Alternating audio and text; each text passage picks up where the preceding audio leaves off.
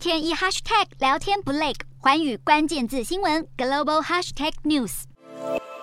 通膨不同调，让美欧货币两样情。随着美元走强，欧元疲软。欧元兑美元十一号收在一点零零四三，创二零零二年十二月以来新低，两者几乎等值。而今年以来，欧元更已经重贬近百分之十二，通膨巨兽穷追不舍，更让欧元区经济前景难以乐观。十一号，欧盟预告将会再度下修 GDP 成长预测，并且上修通膨预测。然而，就在同一天，将俄罗斯天然气输送到德国的北溪一号管线也因为定期维修而停止供气十天。尽管是早就排定的行程，但随着欧洲和俄罗斯关系降到冰点，引发担忧，俄罗斯方面恐将就此断气。分析指出，欧洲进一步能源危机山雨欲来的同时，经济复苏却愈见乏力，而升息将让负债率高的南欧国家财政压力山大，让已经预告七月升息的欧洲央行左右为难。然而几家欢乐几家愁，对于计划到欧洲出游的美国观光客，欧元美元快等值却是好消息。一方面，美国升息力道比欧洲更猛，是欧元近期承受卖压的一大主因。